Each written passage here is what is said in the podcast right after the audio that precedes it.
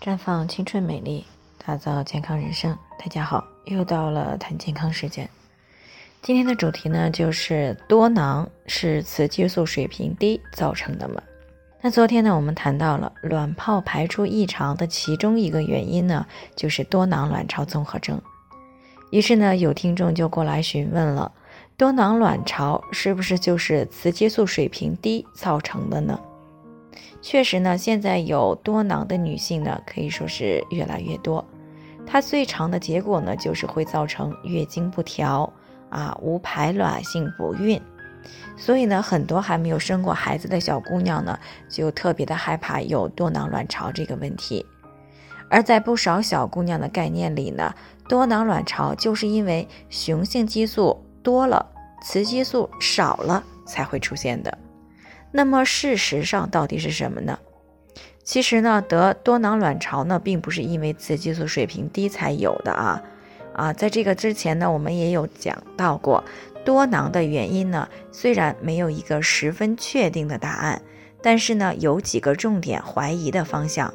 啊，遗传是其中之一，再有呢，就是慢性的炎症啊，胰岛素的抵抗，以及不良的饮食习惯，运动量少。还有不规律的作息，以及这个比较大的心理压力，这些呢才是形成多囊卵巢的原因。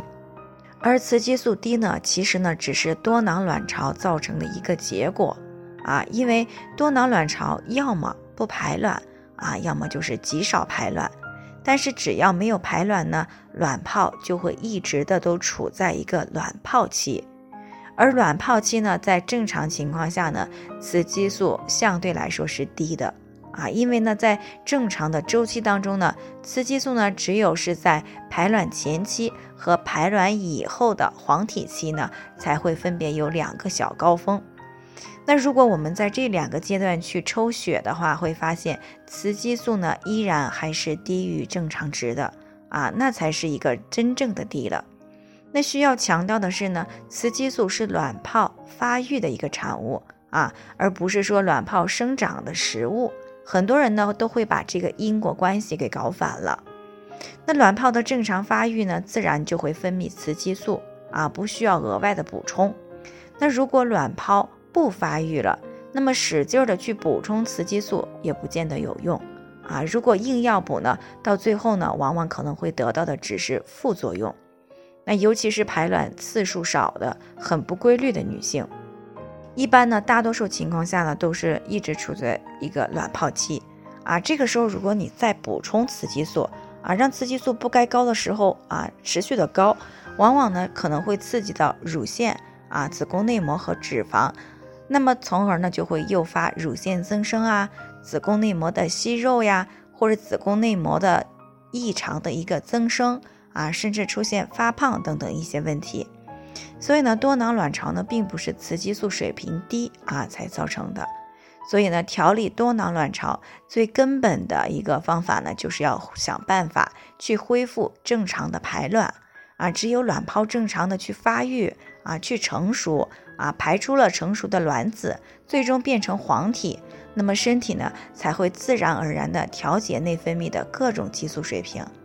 所以呢，对于有多囊的女性呢，一定是要找准原因啊，到底是慢性炎症，还是生活饮食习惯不行啊，还是平时的心理压力比较大，又或者呢是综合因素共同作用的结果。那只有这样呢，才能够更加有针对性的去进行调理啊，会尽快的恢复到一个正常的生理状态，维持正常的月经周期啊，也能够正常顺利的怀孕。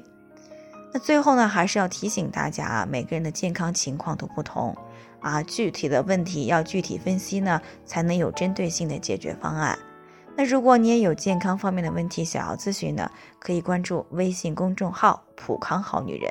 普黄浦江的普康健康的康，添加关注以后呢，回复“健康自测”，或者呢，直接拨打四零零零六零六五六八咨询热线。那么你就可以对自己的身体呢有一个综合性的评判了。健康老师呢会针对个人的情况做一个系统的分析，然后呢再给出个性化的指导意见。这个机会呢还是蛮好的，希望大家能够珍惜。今天的分享呢就先到这里，我们明天再见。